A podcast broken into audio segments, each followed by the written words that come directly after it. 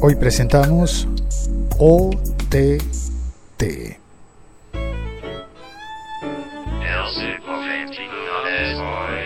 Soy Félix, arroba locutorco, y cuando digo que hoy presentamos OTT es que vamos a hablar al ascensor. Uy, espero que no se corte la señal en el ascensor. Vamos a continuar una conversación que empezó unos episodios atrás hablando de Netflix y los browsers o navegadores que servían para ver mejor calidad de Netflix teniendo en cuenta que si pagues el plan de Netflix que te ofrece mejor calidad y que tengas una buena conexión a Internet y que elijas el, el, navegador para ver, por ejemplo, en una computadora, en un ordenador, porque también podrías ver los contenidos de Netflix en aparatos como el Apple TV o el Chromecast o el Fire TV o eh, la PlayStation o la Xbox, ¿verdad? Bueno, pues em, recibí la, un mensaje de voz, un mensaje de voz de Gustavo Andrés Guevara. Muchas gracias Gustavo por escribirme y, por enviar el mensaje de voz. Le propuse cuando él me escribió y me dijo, ah, tengo cosas por, por añadir y por explicar. le propuse, ¿por qué no me mandas un mensaje de voz? Y aquí está el mensaje de Gustavo. Él es, él es caleño. Vas a notar que habla como, como en la ciudad de Cali, en Colombia, y sin embargo está viviendo en Argentina. Así que es posible que con doble razón se le... Hola, buenos días, ¿qué tal? Con doble razón le oigamos hablarnos de voz. Hola, ¿cómo están todos los seguidores del podcast de Félix? El siglo XXI es hoy. Este es un podcast que les recomiendo a todo el mundo porque nos mantiene actualizados de lo que actualmente nadie es ajeno, que es la tecnología. Y en este podcast vamos a encontrar mm, todos estos temas muy bien tratados por Félix. Ayer escuchamos con Félix, nosotros somos amigos desde hace ya varios años, trabajamos en una empresa juntos y ahora bueno, seguimos siendo amigos. Y ayer estábamos hablando acerca del podcast sobre la nota de los mejores navegadores para ver Netflix. Y la verdad es que en medio de tantos acrósticos y siglas para denominar tanto dispositivo electrónico y tanta tecnología, a veces confunden, se parecen incluso los, los acrósticos se parecen y, y Félix me invitó para que hiciéramos unas observaciones. Eh, en la nota, cuando, cuando Félix se refiere a los dispositivos que se conectan a, a los televisores, dijo los OTT. Y esto no está mal del todo, puesto que varias gente se puede referir a, al servicio OTT en general, incluyendo los dispositivos y el servicio en sí. Pero bueno, lo que queríamos aclarar es que lo que se pone al lado de la caja a veces se denominan set-top boxes, STB, set-top boxes, pero puede ser un pendrive, un Chromecast, un Roku, un Apple TV. Yo, los llamaría set-top boxes o, o, bueno, dispositivos que se conectan a, a la tele más que OTT. OTT es el servicio. De hecho, queríamos aclarar esto también un poco. OTT quiere decir over the top. Y esto es por la siguiente razón. El modelo OSI de comunicaciones es un modelo de referencia para los protocolos de la red de arquitectura de capas de la ISO.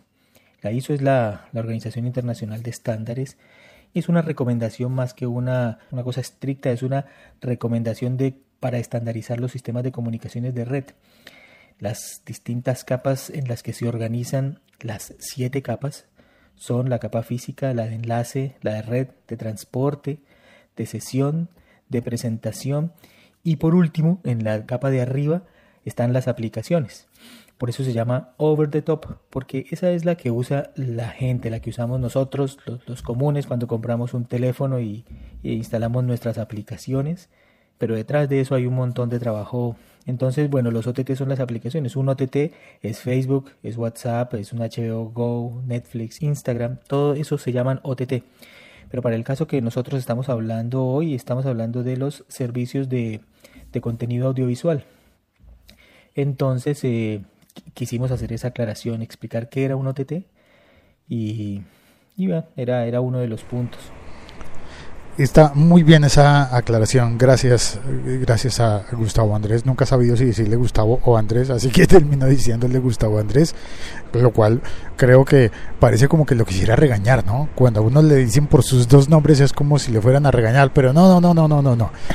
Em, y, y, bueno, me ayuda mucho eso para entender el, la sigla del STB el set top box porque en uno de mis televisores, al menos cuando vas a elegir las entradas, algunas se pueden marcar como STB. Y yo, la verdad es que pensaba, pero ¿por qué STB? ¿Por qué STB? Bueno, pues ya sé, porque es el aparato que se conecta, eh, en ese caso, el, el, el que va al otro extremo del cable HDMI que tiene el televisor. Pero sigue la nota de, de Gustavo Andrés. El otro punto es que al final cuando él hace referencia a las apps, cuando Félix habla de las apps, para ver cuáles apps son compatibles con el contenido 4K en los distintos dispositivos, eh, en algún momento dijo APIs y las APIs no son las apps, sino que las APIs, queríamos también contar un poco qué es una API porque seguramente por ahí uno en medio de mucha cosa que lee encuentra esto. Las APIs es por su sigla en inglés Application Program Interface. Y esto mm, más bien es un conjunto de reglas, subrutinas, funciones y procedimientos. Para los que practican y conocen la programación orientada a objetos, es lo que se llaman métodos en general. las APIs ofrecen una biblioteca para ser utilizado por otro software como una capa de abstracción. Esto en pocas palabras, lo que hace es que permite que se desarrollen nuevas apps basadas en esas APIs. Uno cuando quiere desarrollar una, aplicación para, por ejemplo, los Smart TV, entonces Netflix o HBO Go o Fox Play y el que sea le, le, entrega a uno las APIs para que uno, basado en eso, desarrolle las apps.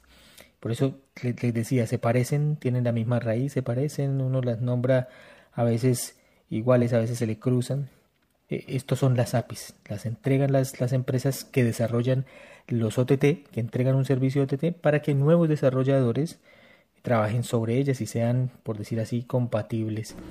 Por eso es la, la explosión de los desarrollos de aplicaciones por todo lado, porque existen esas APIs y son compatibles con todas las marcas. Entonces, eh, ese era el otro punto que también queríamos, queríamos eh, explicar un poco perdón, mientras terminaba la nota yo estaba pidiendo mi café, hombre, para invitar a un, café a Gus y, y, aclarar que sí, la verdad yo dije APIs, pero no estaba pensando que reemplazaban a las apps, sino que a través de las APIs llega la información hasta las apps. De manera que siento que no estamos tan distantes, pero me encanta que Gustavo Andrés pueda explicarnos con tal detalle y con tanta precisión esto, porque, ojo, lo que viene, lo que nos va a explicar a continuación, me parece que, que me aclara las dudas sobre, por ejemplo, aquellos momentos en los que estoy viendo un, un programa, una película a través de cualquiera de estos servicios de internet de, y se congela la imagen o se baja la calidad de la imagen. Después a lo último también, cuando se menciona para qué calidades de video son compatibles los browsers, los distintos browsers. De hecho, es la captura de pantalla que tiene en el, en el artículo que compartió Félix por Facebook. Ahí están explicados los, eh, distintos navegadores. En el podcast eh, se dijo que Chrome, o sea, el, el navegador Chrome, podía reproducir en 1080p si estaba en un dispositivo Apple. Ah, sí. Y no es así. De hecho, solo permite reproducir contenido en 1080p si está en un sistema operativo Chrome.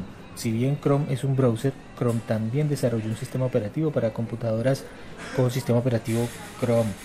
Eh, Chrome OS. El, el, Chrome como un sistema operativo, Chrome, sistema operativo, como un sistema operativo alterno para las computadoras. Incluso se puede instalar en un pendrive, es portátil, cositas que, es bueno cacharrearle, como decimos nosotros. Entonces, eh, esa era la otra aclaración. Para que Chrome, Chrome Browser pueda reproducir video a 1080, tiene que estar en un sistema operativo Chrome. Esto, si está en Apple o si está en otros dispositivos, es 720, simplemente. Gracias, Muchas gracias. Sí, el, e, es verdad, yo eh, creo que me equivoqué y el, por el OS era el sistema operativo, pero claro, el sistema operativo de Chrome. Pero sigamos oyendo porque tengo mucho interés en la parte en la que hablamos de la imagen borrosa dentro del streaming. Bueno, y al final Félix hace una reflexión que sí, efectivamente, en la página de ayuda de Netflix no dice cómo se comporta en los TV para entregar contenido 4K en, el televisor. Y aquí yo quería hacer una es como una opinión, realmente es una opinión mía. Esto no lo dice la página de Netflix, así es que voy a, contarles un poco cómo funciona una OTT. Una OTT de entrega de contenido audiovisual, que es el tema que, nos acompaña aquí. De videos. Tiene varios componentes que la afectan. Uno, la CDN. CDN quiere decir Content Delivery Network. Eh, la CDN son una serie de servidores dispersos en todo el planeta, partiendo de un servidor de origen, que está donde se genera el contenido, California o donde sea que se genere el contenido. San Francisco. Y después están los otros servidores que se llaman de borde, que acercan ese contenido a los suscriptores. Y lo que hace es que el servidor origen genera el contenido y después envía unas copias a los otros servidores de bordes, pero no lo copia indiscriminadamente, utilizando los recursos utilizándolos mal, sino que los copia dependiendo de dónde estén pidiendo más ese contenido. Es una distribución bastante, bastante inteligente porque, porque no, no, se gana nada con que el servidor de borde de, de Hungría copie, haga una copia de la serie de, no sé, vamos a decir, Cumbia Ninja o, Stranger Things, si allá nadie la está pidiendo. Entonces no vale la pena que la copie allá porque se desperdicia ese, ese, tráfico allá. Entonces si él ve que, que, hay contenido que se está pidiendo en Latinoamérica, ok, lo deja copiado acá y, y, el otro contenido que seguramente sí pedirán en otras latitudes, va y lo copia allá. Es una distribución muy inteligente. Los servidores de borde lo que hacen es acercar cada vez más el contenido a los suscriptores. Todo esto pasa sin que el suscriptor se entere. Eso está bien, así tiene que ser. La idea es que un que un que el suscriptor no se no se entere de todo lo que está pasando detrás, sino que él simplemente vea su contenido tranquilamente. Eh, sí, me cogió con el con el tinto en la boca, perdón, con el café, perdón. Eh, me llama la atención eso de Cumbia Ninja, claro, en Hungría nadie le va a interesar ver Cumbia Ninja, me imagino yo, a no ser que haya alguna persona que esté por allí interesada en, en ese tipo de cosas. pero además supongo que en esos servidores de borde también se van a alojar los idiomas. Porque yo podría estar... Eh, hola, ¿qué hay? ¿Qué tal? Eh, ah, no, creo que no me estaba mirando a mí una señora en el café. Perdón, pero pensé que se había quedado mirándome fijamente por aquello de que yo con el micrófono y hablando con Gustavo Andrés que está en otro país. Bueno, ah, iba a decir que los idiomas que, que no están disponibles eh, para todos. Es posible que en los servidores de borde también se almacenen cosas como, los, como las versiones de, de audio, de segundo audio para las series y para las películas, o los subtítulos en idiomas diferentes. Entonces, les decía, el otro punto que afecta la distribución y que, que no explicaba ahí cómo poder ver contenido en 4K es la velocidad de conexión del, del, suscriptor. Y entonces resulta que, les decía, las copias que genera el contenido del servidor origen, genera varias copias en los servidores de borde, pero no genera una sola copia, se generan varias copias. Eso lo define quien desarrolla el contenido. Dice, vamos a hacer seis copias en seis calidades distintas, o cinco, o cuatro, o tres, o, treinta, dependiendo de cada, título. qué punto yo quiero que mi televidente, digámoslo así, siga viendo mi contenido. Entonces, los servidores de red OTT entregan el contenido bajo un modelo que se conoce como Best Effort, como mejor esfuerzo. y ese modelo no garantiza la mejor calidad todo el tiempo. Eh, ah, y aquí es donde viene el punto. Él no garantiza la mejor calidad todo el tiempo, pero garantiza que la entrega del servicio es continua, como en un sistema tradicional de cable. Estos contenidos, eh, las OTT intentan simular intentan hacerle creer al suscriptor que está viendo televisión de la manera tradicional, por un cable o por un fibra al hogar. Entonces, por eso hacen eso. Dicen, yo prefiero entregarle continuamente el contenido y no un contenido ultra 4K, pero cada rato la ruedita cargue y cargue. Comparadas. Entonces, sería más desagradable para nosotros ver eh, justo cuando, cuando saltó el, el, protagonista de la película rescatar a la muchacha, pero se nos, que no, se nos quede congelada la imagen y comience a, la ruedita en el centro hasta que por fin ya la rescata. Yo sé que todos lo hemos experimentado muchas veces cuando Uy, estamos sí. viendo algún contenido OTT, Las paradas, Netflix, la ruedita. HBO, Go, Fox, Play. Estamos viendo una buena calidad y de repente se nos baja terriblemente la calidad. Eso, se eso. Muy Se- pixelado, se como pone en borroso. En sus inicios, así se ve. Pero todo el tiempo vemos el contenido. Eh, así se pensaron las OTT. O sea, sí. Se pensó en eso, como decíamos ahora. Prefiero garantizar continuidad eh, y no calidad. Ese es el motivo. Que él va y carga un, un perfil de menor calidad, pero me entrega el servicio continuamente. Y a veces uno alcanza a ver incluso el salto de calidad, como que ah, se estaba viendo bien y de repente se puso todo borroso y pixelado. Y una cosa que me llama la atención es que cuando ves películas que están dobladas y la calidad de video baja, la calidad de los subtítulos, perdón, cuando vi películas que no estén dobladas sino que estén subtituladas, corrijo, la calidad de los subtítulos de los textos no, no, no, se, no se hace menor. Empiezas a ver eh, la película borrosa, pero los subtítulos salen súper nítidos. Y entonces es cuando notas que, que son archivos diferentes. Eso era todo lo que, lo que queríamos hablar un rato, compartir con todos. Quiero agradecerle nuevamente a Félix por haberme permitido esta experiencia, nunca lo había hecho antes. Yo a mí me gusta mucho compartir por mis redes sociales contenido de tecnología, comparto los, los podcasts de Félix, que porque me gusta que Hombre, gracias. me relaciono, conozcan, conozcan todo este contenido. No escribo, eh, comparto cosas de otros lados, de otras fuentes. Yo no soy Ajá. escritor, no soy periodista. Por eso, si Félix me permite, yo los invito a que me sigan en mis redes sociales. Yo comparto cosas de tecnología, pero también comparto memes y, y chistes y, y cosas que me parecen graciosas. Generalmente comparto más tecnología. Y consejos, hombre. memes, Acepto. Entonces, mira, mi Twitter, mire, mi Twitter es eh, arroba guion bajo Andrés Guevara. Ajá. Y mi Facebook es facebook.com barra guzgue. Gay. la empresa donde estábamos antes, en el mail. Ah, Muchas sí. gracias a todos, a Félix, que esté muy bien. Chao. Sí, yo también tenía mi correo así, era Felría. Después dejé de consultarlo y ya me quedé con mi, con mi correo personal y no el corporativo. Pero sí, sí, sí, le daban a uno las tres primeras letras del nombre y las tres primeras letras del apellido. Si no es que alguien los había pedido ya y entonces había que, bueno, en fin. Hombre, pues eh, Gustavo Andrés, muchas gracias.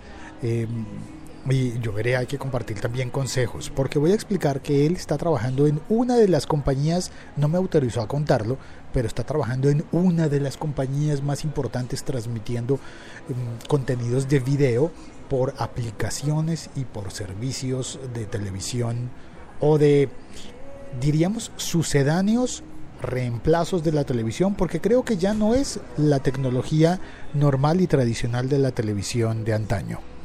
Así que, pues bueno, él sí que sabe de eso y por eso está en condiciones de decirme, no, mira, no es OTT, OTT son, y explicarnos lo que nos acaba de explicar y a introducir el término STB, que yo lo había olvidado, bueno, y todos esos otros. Debo decir que hubo, unos, hubo una parte en la que no alcancé a entender.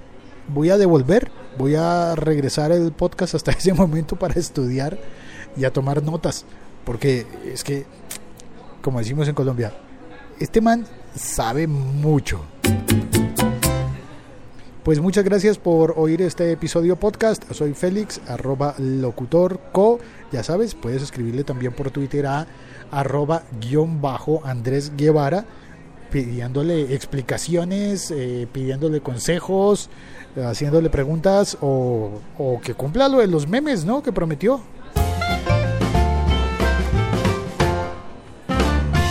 Gracias, chao, cuelgo.